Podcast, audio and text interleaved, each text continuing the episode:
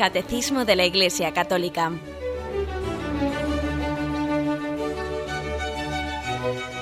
Un programa dirigido por Monseñor José Ignacio Munilla, Obispo de San Sebastián.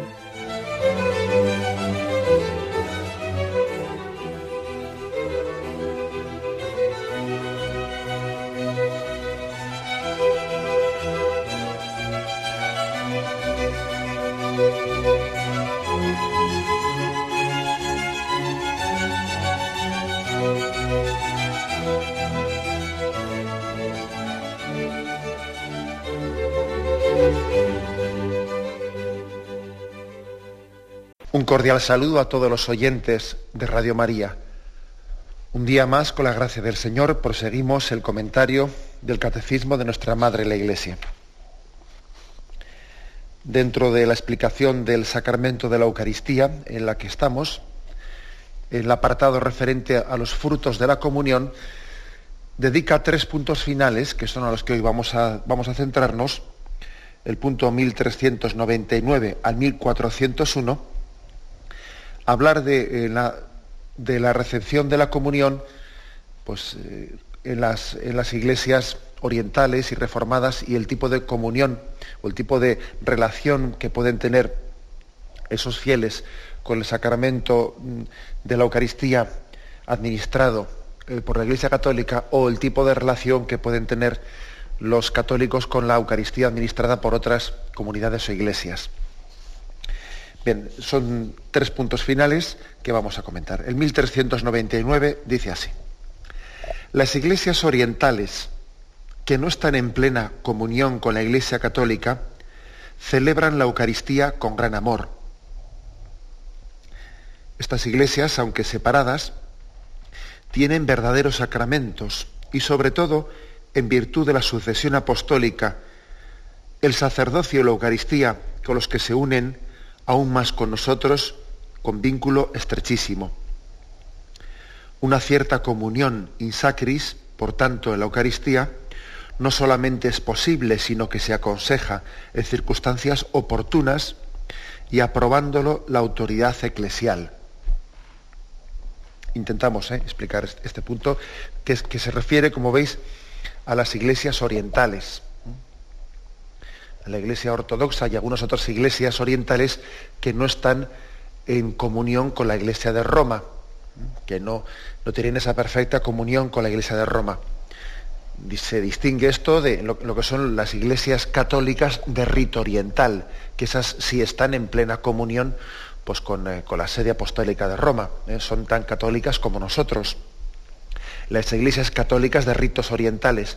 Pero aquí, aquí no hablamos de ritos, sino hablamos de las iglesias orientales que fruto de, los cismas pues, que se produjeron hace, eh, pues, hace unos mil años, pues todavía desde entonces mantienen pues, ese cisma de separación con la Iglesia Católica.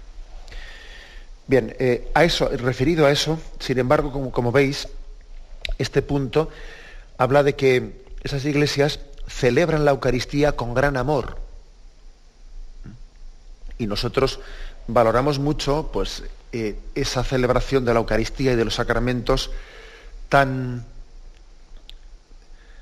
tan cercana a nosotros, que incluso pueden llegar a ser para nosotros muchas veces ejemplo por su sacralidad, eh, ejemplo por la profundidad con la que se celebra y el sentido sagrado tan grande eh, que se manifiesta en la celebración de los sacramentos, el sentido de misterio, el sentido de sacralidad, el sentido de conciencia de que la liturgia estamos celebrando algo que nos trasciende, que nos, eh, que nos supera.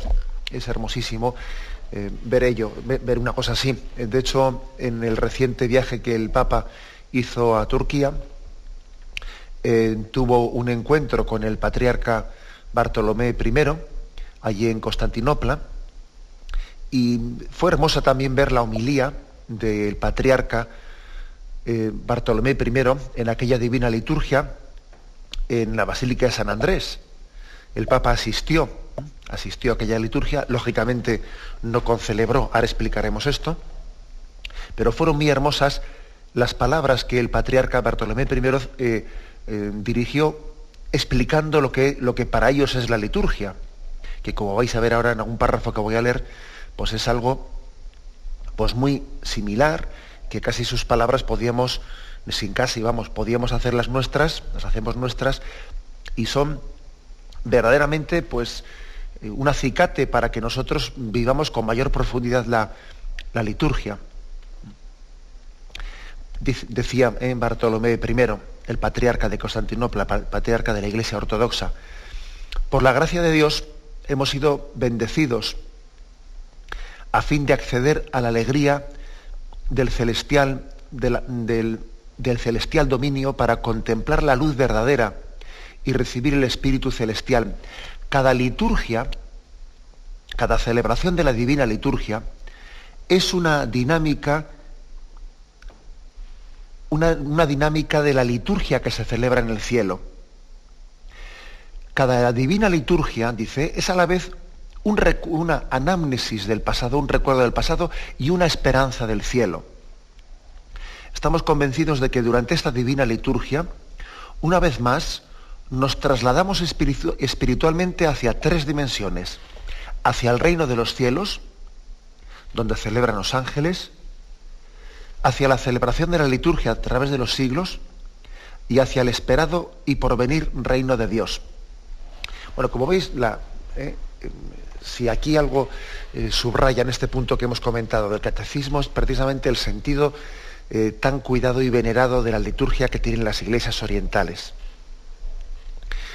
Y la Iglesia Católica, pues en el decreto sobre ecumenismo eh, que aprobó en el Concilio Vaticano II, que se llamaba Unitatis Redintegratio, decreto sobre ecumenismo, pues insistió mucho en que el punto de unión con estos hermanos nuestros ortodoxos, pues debe de hacerse especialmente en torno a la, a la liturgia, porque es fácil unirnos con ellos cuando tomamos la liturgia como punto de partida. Tal es así el cuidado y el esmero que han tenido en torno a, pues a, la celebración de los, de los, misterios divinos en la liturgia. Bien, pero vamos por partes. Eh, aspectos que aquí se, se distinguen. En primer lugar, que nos demos cuenta de que les llamamos iglesias orientales. Vais a ver que, que, el catecismo, al igual que el Código de Derecho Canónico, al igual también que la Dominus Jesus, que la Dominus Jesus es una eh, declaración de la Iglesia Católica, de la Congregación para la Doctrina de la Fe, sobre la unicidad y la universalidad salvífica de, la salvación. Bueno, pues todos estos documentos, el Catecismo de la Iglesia Católica, el Código de Derecho Canónico, eh, bueno, pues hacen una distinción que es la siguiente. Em, a las iglesias orientales les llamamos iglesias, sin embargo, a las comunidades eh, que se separaron de la Iglesia Católica con la Reforma, no les llamamos iglesias, les llamamos comunidades. ¿Por qué hacemos una distinción entre iglesia y comunidad?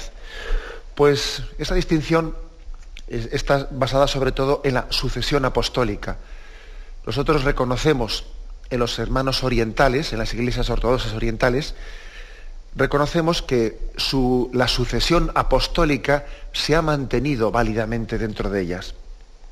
Es decir, que se ha transmitido, se ha transmitido la gracia del Espíritu Santo por la imposición de las manos desde, Jesucristo hasta el momento presente. No ha habido una interrupción en la transmisión de la sucesión apostólica en esas iglesias.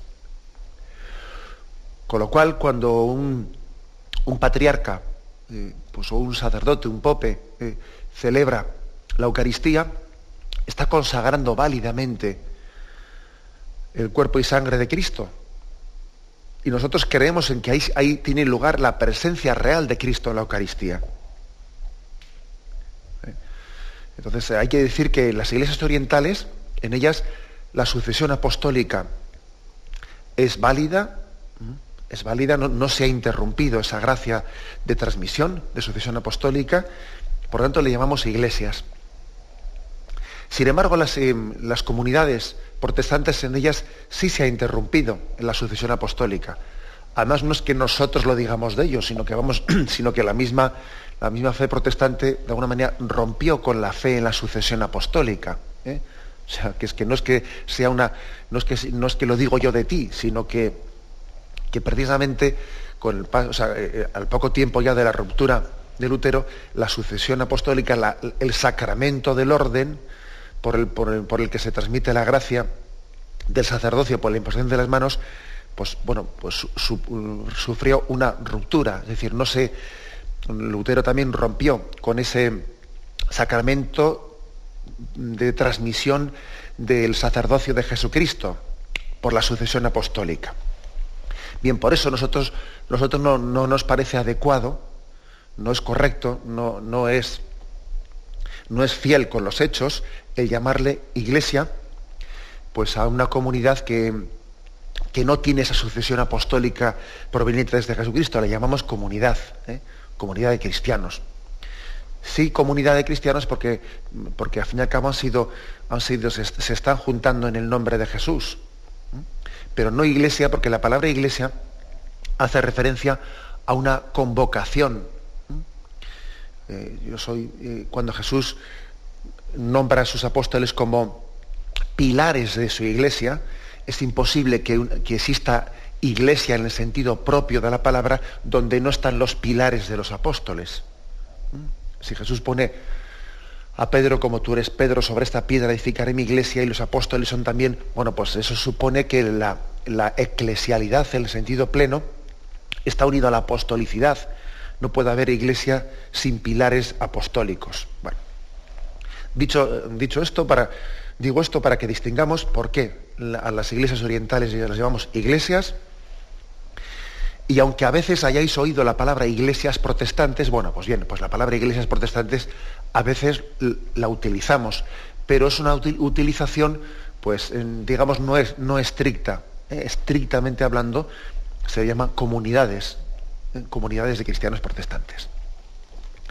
Bien, esto lo digo para, para entender por qué el punto 1399, pues mm, dice que que incluso puede ¿eh?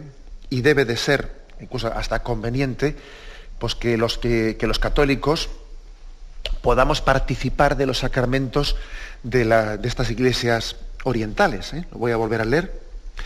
Estas iglesias, aunque separadas, tienen verdaderos sacramentos y sobre todo, en virtud de la sucesión apostólica, tienen el sacerdocio y la Eucaristía, con los que se unen aún más con nosotros con vínculo estrechísimo una cierta comunión in sacris, ¿eh? se refiere eh, participar de los mismos sacramentos, no solamente es posible, sino que se aconseja en circunstancias oportunas. Ahora vamos a ver qué circunstancias son esas. Aquí se distingue, pues, la comunión in sacris, o sea, el que un, el que un fiel participe, o mejor dicho, sí, reciba ¿eh? los sacramentos de, esa otra iglesia ortodoxa o que un ortodoxo reciba unos sacramentos de la Iglesia católica, se distingue eso de la concelebración de los ministros. Eso, eso es otra cosa distinta. Es decir, lo que no está autorizado, lo que no sería correcto, es que un ministro católico, un sacerdote católico, concelebre en una eh, liturgia ortodoxa o que un pope ortodoxo concelebre en una liturgia católica. ¿Por qué no es correcto? Pues porque la concelebración es una visualización de una plena comunión entre ellos que de hecho todavía no se ha dado, porque fijaros que en la, que en la liturgia se pide por el Papa, por el Obispo, etc. Es decir, supone eh, participar en la, en la Eucaristía, siendo verdad las palabras que decimos, si, si verdaderamente las decimos pues eh, con pleno sentido, estamos diciendo en comunión con el Papa, con el Obispo, es decir, supone una plena comunión de inserción eclesial eh, con celebrar en una, en una liturgia eucarística. Por eso no es correcto. Por eso cuando fue el Papa en esta visita a Turquía, el Papa asistió, asistió pues, a esa liturgia presidida por Bartolomé I en la Basílica de San Andrés, allí en Constantinopla, eh, allí asistió a la celebración que, hacía eh, eh, Bartolomé I, y Bartolomé I dijo en, las palabras que dirigió, pues que suplicaba y suspiraba por el día en que pudiesen concelebrar, pero no era correcto que concelebrasen, porque hubiese sido hacer algo como gesto litúrgico que no correspondía a una realidad, o sea, no, era verdad, no era realidad, no era verdad que, eh, que la concelebración de Bartolomé I y Benedicto XVI, pues si lo hubiesen hecho hubiese sido pues, un brindis al sol, porque no, todavía no existe, hoy por hoy todavía faltan pasos por dar pues, para llegar a que la Iglesia Ortodoxa se sienta, se sienta integrada en, la, en ese pastoreo de Pedro eh, sobre, sobre el resto de los apóstoles y ese primado de Pedro en el que Pedro gobierna la Iglesia, al servicio de ella, al servicio de su unidad.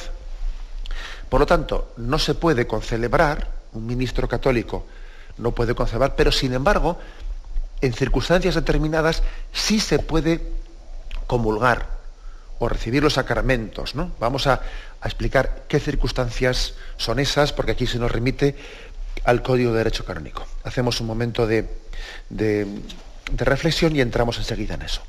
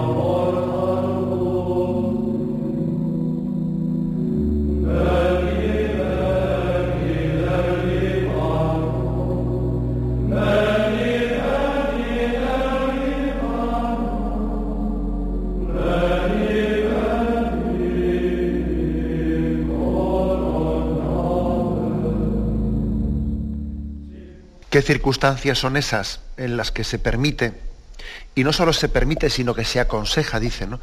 pues el que se pueda eh, recibir los sacramentos también de, la Iglesia ortodoxa o que los ortodoxos puedan eh, recibir los sacramentos celebrados por la Iglesia Católica, eso se nos, se nos explica en el canon 844 del Código de Derecho Canónico, al que nos remite aquí este punto del catecismo que estamos explicando. Dice así, los ministros católicos administran los sacramentos lícitamente solo a los fieles católicos, los cuales a su vez solo los reciben lícitamente de los ministros católicos, salvo lo establecido, es decir, comienza diciendo, el principio, o sea, la norma general ciertamente es que eh, uno recibe los sacramentos católicos de los ministros católicos y el ministro católico, el sacerdote católico, únicamente lo administra a sus, fieles. Y luego dice el, el canon, salvo los siguientes casos. En caso de necesidad o cuando le aconseje una verdadera utilidad espiritual y con tal de que se evite el peligro de error o de indiferentismo, está permitido a los fieles a quienes resulte física o moralmente imposible acudir a un ministro católico, recibir los sacramentos de la penitencia, la Eucaristía y la unción de enfermos de aquellos ministros no católicos en cuya iglesia son válidos esos sacramentos. Por lo tanto, en, caso de necesidad, donde hay una imposibilidad de poder, dice física o moralmente una, una imposibilidad de poder eh, acudir a un sacerdote católico, pues uno puede hacerlo, puede acudir a recibirlos en la Iglesia Oriental Ortodoxa, donde son válidos, es decir, donde hay sucesión apostólica. Continúa, los ministros católicos administran lícitamente los sacramentos de la penitencia, la Eucaristía y la unción a los miembros de las iglesias orientales que no están en comunión plena con la Iglesia Católica si los piden espontáneamente y están bien dispuestos. O sea que también el sacerdote puede administrarlos a, a ellos. Si hay peligro de muerte o a juicio del obispo diocesano o de la conferencia episcopal urge otra necesidad grave, los ministros católicos pueden administrar lícitamente estos mismos sacramentos también a los demás cristianos que no están en plena en comunión plena con la Iglesia Católica. Bien, esto habla ahora y qué pasa con los miembros de, de, las otras de las otras iglesias, ¿no? Bueno, de las otras comunidades, hemos dicho que no, las llamamos iglesias, sino comunidades, con las iglesias de la Reforma.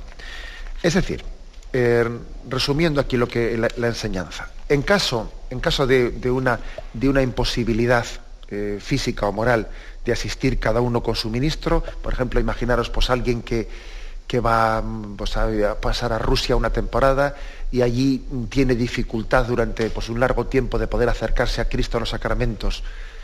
Em, no tiene un cura católico, sí se le permite poder recibir eh, esos sacramentos, el sacramento de la Eucaristía, de la penitencia o de la opción de enfermos de un ministro ortodoxo.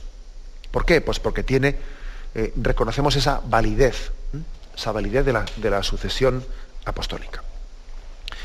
Bueno, y ahora aquí se ha dicho una cosa más. El último punto dice, bueno, y a los protestantes, a, los, a, todos aquellos cristianos que a raíz de la reforma eh, no, hablamos ahora de los orientales, ¿eh? sino que los que se separaron a raíz de la, de la, reforma de Lutero, que no creen, eh, que es, cuyas iglesias no creen en la sucesión apostólica, por lo tanto entendemos que, que la Eucaristía que celebran no es válida, eh, no, no, se celebra en ella, no está consagrado el cuerpo de Cristo, un católico puede, en caso de necesidad, pues ir y recibir la comunión en esa iglesia? Pues la respuesta evidentemente es no. No porque, porque no creemos, al haberse roto la sucesión apostólica, no creemos que, hay, que esta Eucaristía haya sido válida, está celebrada con muy buena voluntad, ahí también hay un, signo de, de, la salvación de Cristo, sin duda alguna, pero como no creemos en la validez de esa Eucaristía, un católico no debe comulgar ahí. Ahora, sin embargo, sí, sí permitimos y sí admitimos que ese hermano protestante, en caso de, necesidad, en caso de peligro de muerte, si él eh, cree, cree en la validez de ese sacramento que la Iglesia Católica celebra en su comunidad, en caso de peligro de muerte, sí le damos, le administramos los, los, eh, sacramentos. Fijaros lo que dice aquí. Si hay peligro de muerte o al juicio del obispo diocesano urge una necesidad grave, los ministros católicos pueden administrar lícitamente estos sacramentos también a los demás cristianos que no están en plena comunión con la Iglesia Católica, cuando estos no puedan acudir a un ministro de su propia comunidad y lo pidan espontáneamente, con tal de que profesen la fe católica respecto a estos sacramentos y estén bien dispuestos. Si hay un peligro de muerte y un protestante se acerca a un sacerdote católico y le pide la confesión, le pide la comunión, y ese sacerdote le, pregunta, ¿tú tienes fe en que en este sacramento está presente Cristo realmente? Y él dice, pues sí, tengo fe. ¿Tú tienes fe en que, en que el sacerdote católico te va a perdonar los pecados? Sí, tengo fe en ello, se los puede administrar. Se los puede administrar. ¿Por qué? Pues porque, primero, porque prima la necesidad de la urgencia. Segundo, porque aunque no se haya dado una conversión o una conversión a la Iglesia Católica formal, formal, aunque no se haya entrado eh, formalmente, esta persona no haya formalmente pedido su ingreso en la Iglesia Católica, de alguna manera, el hecho de que, de que, ella, al acercarse a la Iglesia Católica y pida esa comunión, y pida esa confesión, y diga que él cree, que él cree en, eh, que Cristo está ahí presente y que, cree en la validez de esos sacramentos, bueno, implícitamente, aunque no sea de una manera formal, implícitamente, supone, ¿eh? supone una cierta adhesión a la fe católica, luego se le puede administrar. Aparte que, fijaros que la, Iglesia tiene pues, las normativas que tiene que tener, ¿no? El Código de Derecho Canónico, pero la normativa de la Iglesia al final siempre prima en ella, prima en ella el bien de las almas. Las almas animaron el que, las normas están hechas para el bien de las almas, no, para, entorpecer, sino para, de alguna manera, conducir todo al bien de las almas. Y cuando hay una necesidad máxima, pues entonces las cosas se ponen siempre al servicio de ello. esa distinción creo que es importante y también decir, igual, que hemos leído estos puntos del Código de Derecho Canónico, que también eh, conviene hacer una lectura del punto 15 del decreto sobre ecumenismo, ¿eh? Eh, que creo que hay que ¿eh?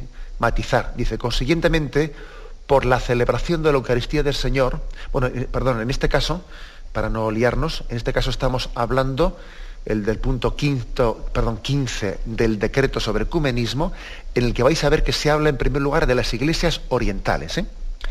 Dice, por consiguiente, por la celebración de la Eucaristía en cada una de las iglesias se edifica y crece la iglesia de Dios y por la concelebración se manifiesta la comunión entre ellas. La Eucaristía hace la iglesia, edifica la iglesia. Segundo, la concelebración entre los ministros manifiesta la comunión. La comunión. Por lo tanto, la concelebración entre los ministros solamente es posible cuando la comunión sea plena y verdadera.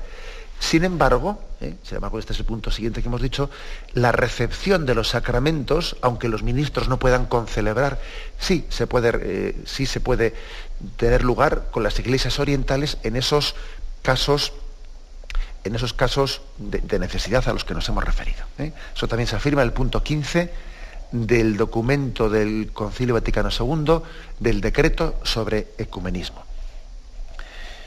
Pasamos al punto 1400. Las comunidades eclesiales nacidas de la Reforma, lo que llamamos protestantes, aunque es un, nombre pues, un poco amplio, ¿no? Las comunidades nacidas de la Reforma, separadas de la Iglesia Católica, sobre todo por defecto del sacramento del orden, no han conservado la sustancia genuina e íntegra del misterio eucarístico.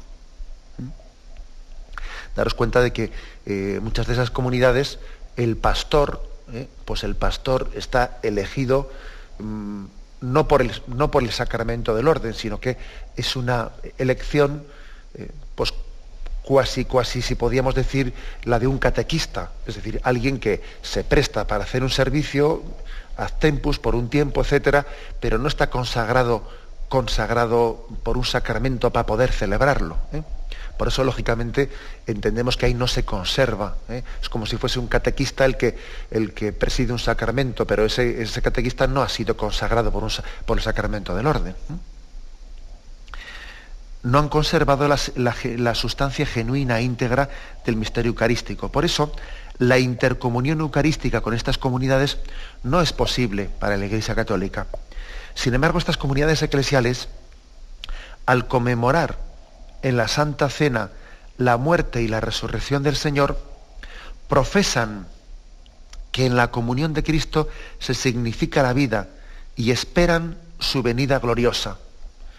Bueno, aquí por lo tanto, como veis, nosotros vemos todo lo positivo. ¿eh? Nosotros no, vamos no nos vamos a quedar en, enseñar, los aspectos negativos de que, se, de que se ha roto la sucesión apostólica, de que por lo tanto no, mm, no es válida esa Eucaristía, de acuerdo, eso se afirma y, no, y, en virtud de una equivocada diplomacia no nos callamos eso que hay que decir, en nuestra opinión. Pero también es verdad que después vemos aspectos positivos, ¿no? Y diciendo pues que en, eso que, en esa liturgia que se está haciendo ahí, se significa la vida de Cristo, y se prepara su venida gloriosa. ¿Eh? Se prepara su venida gloriosa. Es decir, están unidos en, nombre de Cristo, en el nombre de Cristo están congregados y, hay una preparación ¿eh? real de esa venida gloriosa. todo, toda liturgia celebrada por los hermanos protestantes es una liturgia que es un signo vivo, ¿eh? Signo vivo, aunque no lo realice sacramentalmente, aunque, aunque se signifique, pero no sea realizado eh, en la presencia sustancial de Cristo, pero sí se está significando la presencia de Cristo y se está preparando su llegada. Se nos remite aquí al punto 22, 22 de, de este decreto de ecumenismo, donde dice, por el sacramento del bautismo debidamente administrado según la institución del Señor y recibido con la requerida disposición del alma, el hombre se incorpora realmente a Cristo crucificado y glorioso y se regenera para el consorcio de la vida divina. Es decir, que es que eh, esto lo dice aquí, se remite al punto 22, porque es que esos hermanos protestantes han recibido el sacramento del bautismo válidamente. Por tanto, están incorporados a Cristo, crucificado y, glorioso. El bautismo, por lo tanto, constituye un poderoso vínculo sacramental de unidad entre nosotros con ellos. El bautismo por sí mismo es un principio, un comienzo, porque todo él se dirige a la consecución de la plenitud de la vida en Cristo. Y así pues el bautismo se ordena a la profesión íntegra de la fe, a la plena incorporación. Entonces, aunque les falte esa unidad plena con nosotros, eh, sin embargo, eh, están plenamente convocados a la plena comunión con, Jesucristo. digamos que entendemos que esa fuerza que tiene en ellos el haber, el haber sido injertados en Cristo, eh, hace que su liturgia esté preparando también la llegada de Cristo al final de los tiempos. Nosotros también respetamos, respetamos su, liturgia y nos unimos a la oración en ella, porque también hay que decir que, el Papa o, nosotros también pues podemos asistir a, esa liturgia, aunque no em, participemos en los sacramentos en ella, a diferencia de las iglesias orientales en las que sí podemos participar. Bien, eh, hacemos un momento de reflexión y continuamos enseguida.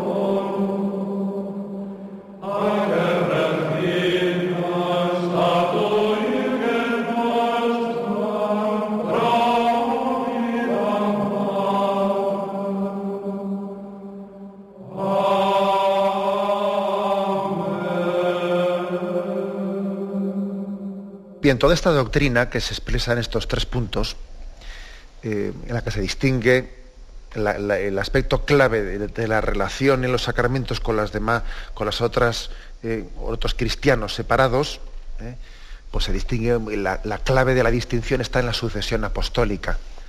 Es muy distinto pues, un ortodoxo que conserva la sucesión apostólica en su iglesia y por lo tanto los sacramentos son válidos y por lo tanto eh, llamamos iglesia, eh, iglesia ortodoxa, a los hermanos nuestros eh, protestantes donde no se ha conservado la sucesión apostólica y donde ello mismo hace que al no, ser válido ese sacramento de la Eucaristía, pues bueno, pues nos lleva a, llamarle no iglesia protestante, sino comunidad, comunidad protestante. ¿no? Bueno, la diferencia es esa y esa es la clave de la cuestión, aunque no sea, eh, aunque eso no suponga que con los hermanos eh, protestantes mm, el que haya mucha mayor distancia, no significa que no tengamos ningún tipo de comunión, como hemos visto en el punto 1400. Pero bueno, para entender esto creo que hay que dar una, una vuelta más y profundizarlo para explicarlo mejor, para entenderlo mejor, en la declaración Dominus Jesus, ¿eh? que es la declaración de la Sagrada Congregación de la Trina de la Fe, que explica este aspecto, explica un punto importante. Voy a leer el punto 16 de esa declaración y hacer alguna explicación. El Señor Jesús, único Salvador, no estableció una simple comunión, comunidad de, discípulos, sino que constituyó a la Iglesia como misterio salvífico. Él mismo está en la Iglesia y la Iglesia está en Él. Me salto a un punto un poco para, para entenderlo. Por eso, en conexión con la unicidad y la universalidad de la mediación salvífica de Cristo, debe ser firmemente creída como verdad eh, como verdad eh, de fe católica la unicidad de la Iglesia por él fundada. Eso de que la Iglesia es una. La Iglesia no son tres, la Iglesia no son cuatro iglesias, la Iglesia es una. Así como hay un solo Cristo, uno solo es su cuerpo, una sola es su esposa, una sola Iglesia católica y apostólica. Además, las promesas del Señor de no abandonar jamás a su Iglesia y de guiarla con su espíritu implica que según la fe católica la unicidad y la unidad pertenecen a la integridad de la Iglesia, nunca le faltaron. O sea, es decir, aunque, haya, aunque por desgracia hayamos tenido esas eh, heridas de separación ¿no? a lo largo de los, de los siglos, la separación de, las iglesias ortodoxas y, luego de las iglesias de las comunidades protestantes, eso no quiere decir que la promesa de Jesús de que yo estaré con vosotros Em, hasta, el, hasta el fin de los días haya fallado o que la promesa de que el Espíritu Santo nos hace uno haya fallado. No, la, unidad de la Iglesia sustancialmente se ha mantenido, aunque haya recibido esas heridas. ¿eh? Sustancialmente se ha mantenido la integridad, la unidad de la Iglesia. En la Iglesia Católica seguimos viendo en ella la promesa de que la Iglesia es una, es una, aunque haya tenido esas, esas heridas. ¿eh? Continúa.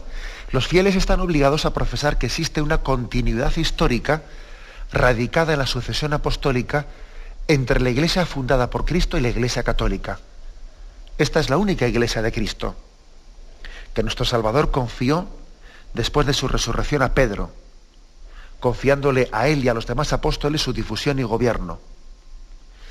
Esta iglesia constituida y ordenada en este mundo como una sociedad subsiste en la Iglesia Católica, gobernada por el sucesor de Pedro y por los obispos en comunión con él.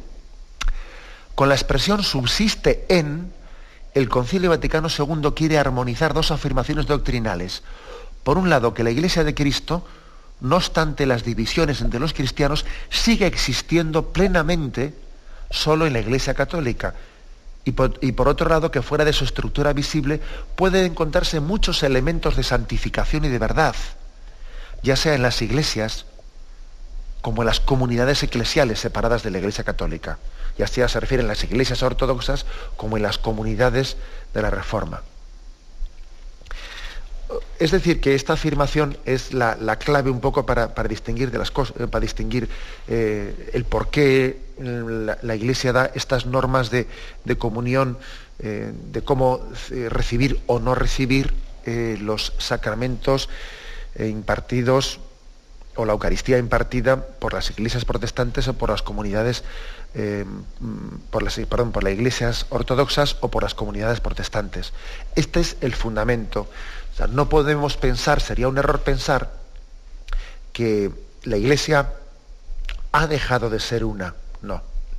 La Iglesia ciertamente tiene una tarea ecuménica importantísima, pero la promesa del Espíritu Santo de estar con nosotros hasta el fin de los tiempos, de sostenernos, de, hacernos, mm, eh, pues, eh, de hacernos santos, de hacernos católicos y de hacernos uno, esa promesa no se ha roto nunca no se ha roto nunca. Esa, promesa se sigue manteniendo a pesar de que, eh, pues de que haya pecados contra la unidad, a pesar de que haya heridas contra la unidad.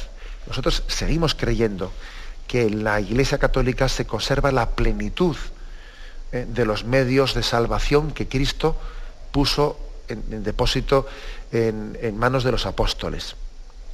Y ahora, y ahora discernimos, discernimos si esa de, esa plenitud de medios de salvación, eh, cómo se conservan, cuánto se conservan en una iglesia determinada que se separó, en una comunidad concreta que se separó, ahora vamos discerniendo. Dice, pues mira, eh, pues en esta comunidad discernimos que el bautismo, es, eh, el bautismo es válido, en esta otra iglesia también entendemos que, el sacramento de, la Eucaristía es válido, el sacerdocio, es decir, ahora vamos discerniendo si de esa plenitud de medios de salvación cuáles son válidos y cuáles no son válidos eh, eh, pues en, el resto de las iglesias y de las comunidades cristianas. ¿eh? Ahí hay una, por lo tanto, una, un, discernimiento que la iglesia tiene que hacer. Dice, por el contrario, bueno, perdón, existe por lo tanto una única iglesia de Cristo, que subsiste la iglesia católica. Las iglesias que no están en perfecta comunión, son verdaderas iglesias, pero que sin embargo en ellas se mantienen los vínculos de la sucesión apostólica y la Eucaristía, son verdaderas iglesias. Por eso también en estas iglesias está presente y operante la Iglesia de Cristo.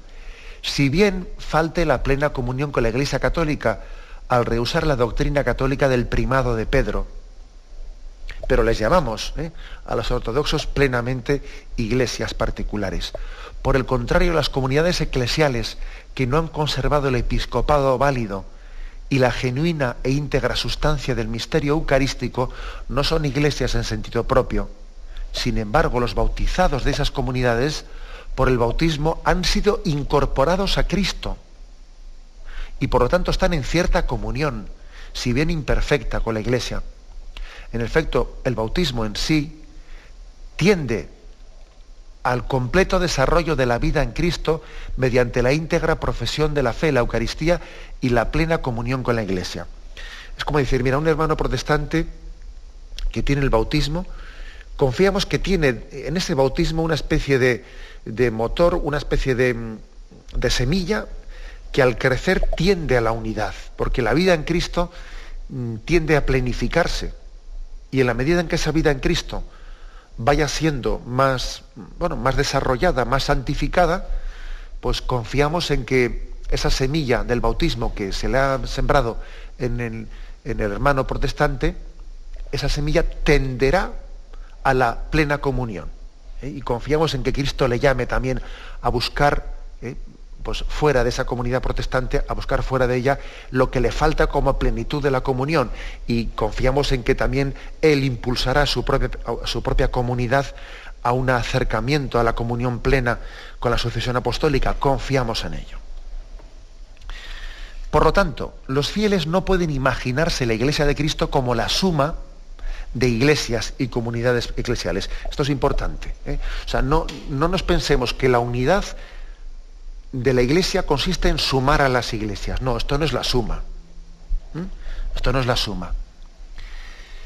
Ni tienen facultad de pensar que la iglesia de Cristo hoy no existe en ningún lugar y por lo tanto que deba ser objeto de búsqueda por todos, como diciendo, no, la iglesia de verdadera de Cristo no está, no está ninguna, ni la iglesia católica ni la protestante, no, tampoco es cierto eso. En efecto, los elementos de esta iglesia ya dada existen juntos y existen en plenitud en la Iglesia Católica.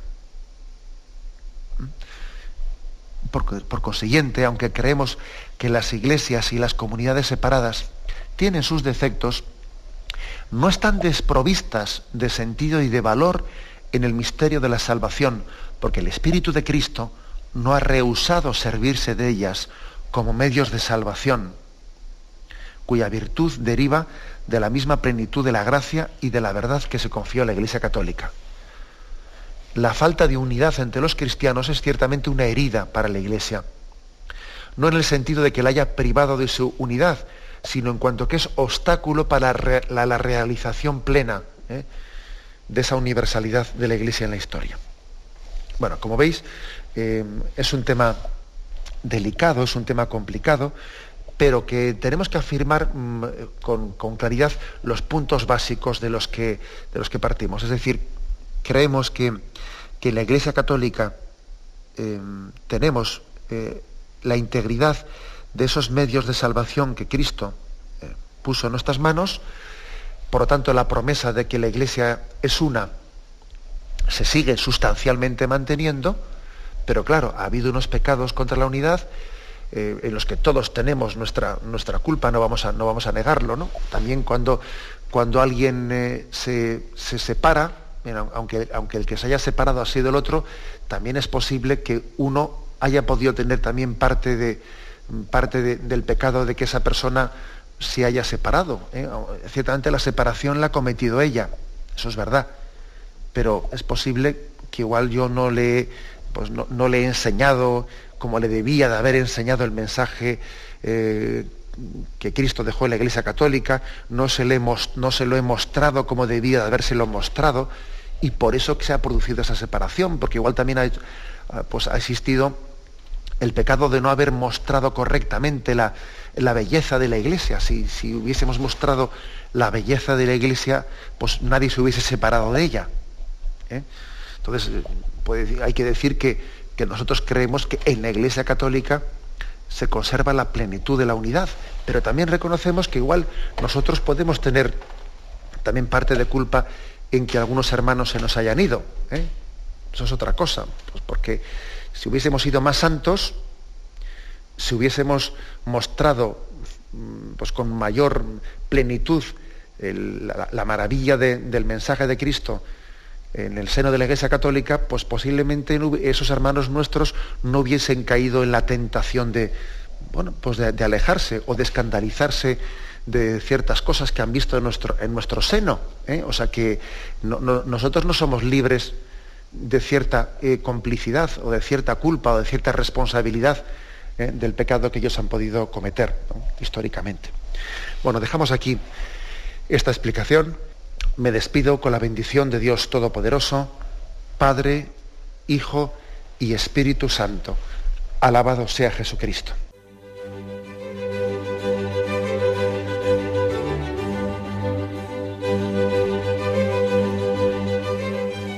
Finaliza el Catecismo de la Iglesia Católica, un programa dirigido por Monseñor José Ignacio Munilla, Obispo de San Sebastián.